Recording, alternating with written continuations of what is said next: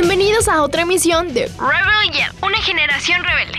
Hoy comenzaremos con los últimos puntos sobre el contexto político de México en las décadas de los 60 y 70. Empezaremos a responder la pregunta ¿Qué es la donación de sentido? y cómo está presente en esos años.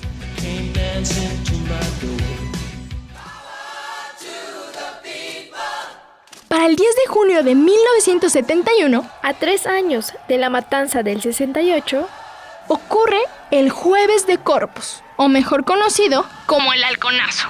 donde según algunas cifras, 120 estudiantes fueron asesinados. Este ataque ocurrió en las inmediaciones De la estación normal del metro de la Ciudad de México. y fue propiciado por el gobierno federal bajo la administración de Luis Echeverría Álvarez contra las manifestaciones estudiantiles y echando mano de un grupo paramilitar llamado Los halcones. una organización fuera del marco institucional que existía desde 1960 y que se había encargado desde su inicio De reprimir. y eliminar manifestaciones políticas a través de la represión violenta en su forma más brutal.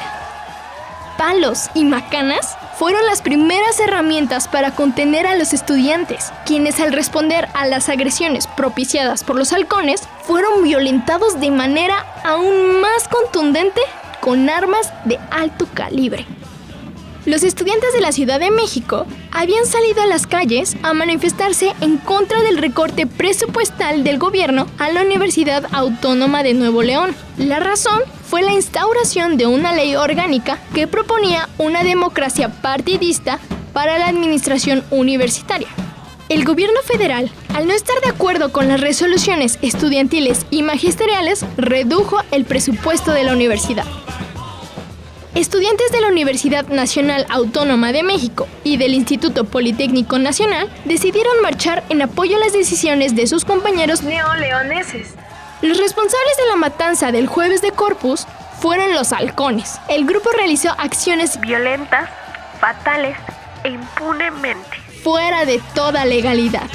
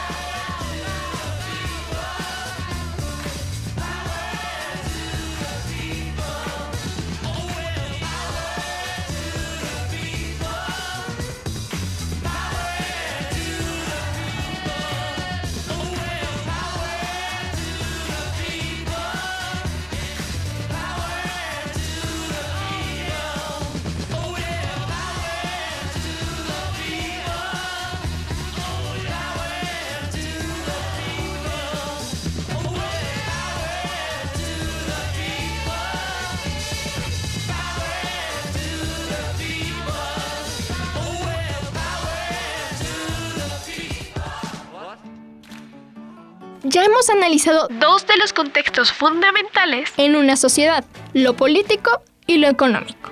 Pero nos falta un tercero, el cual, llena de sentido a las personas. sobre todo en situaciones de crisis, como lo que aconteció a lo largo de las décadas de los 60 y 70 en México.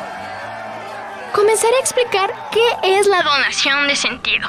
Y para eso hay que comprender que la sociedad está conformada por diversas instituciones que la regulan. Existen instituciones como la familia, la escuela, la iglesia, sindicatos, bancos, etc.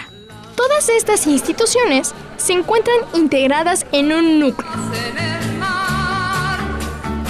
En dicho núcleo existe una serie de elementos que resultan ser la vértebra de la sociedad. Entonces, La sociedad está constituida por tres esferas que integran su núcleo duro de la sociedad. Estas son las esferas de lo económico, lo político y la esfera de lo cultural. La esfera de lo económico se refiere a la parte de la producción material que realiza el hombre. La esfera de lo político es la organización de la sociedad, la forma en la que ésta se regula. Y la esfera de lo cultural se refiere al elemento del núcleo social que llena de sentido al ser humano.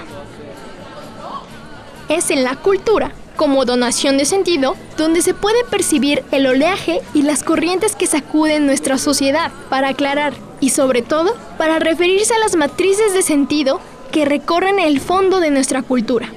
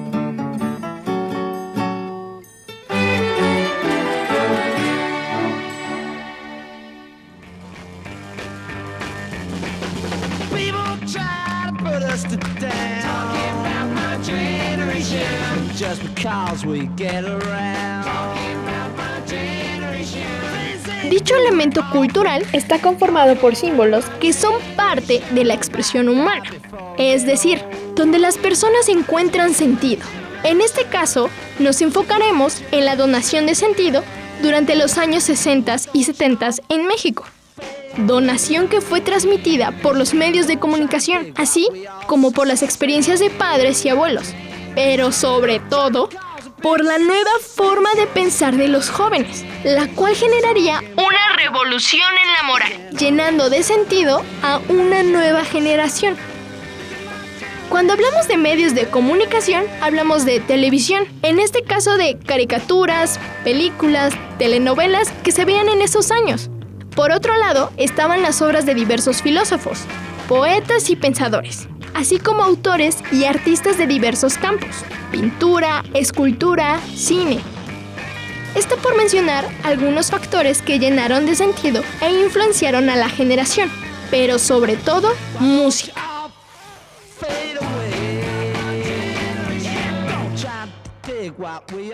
Es en la música y particularmente en las canciones donde nos centraremos, pues la música fue un medio por el cual se expresaba malestar social y a la vez esperanza en México durante las décadas de los 60 y 70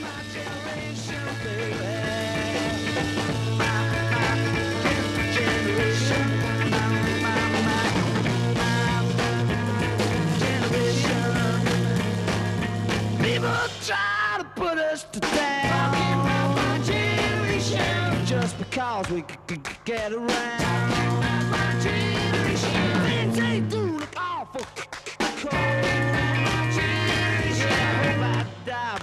Get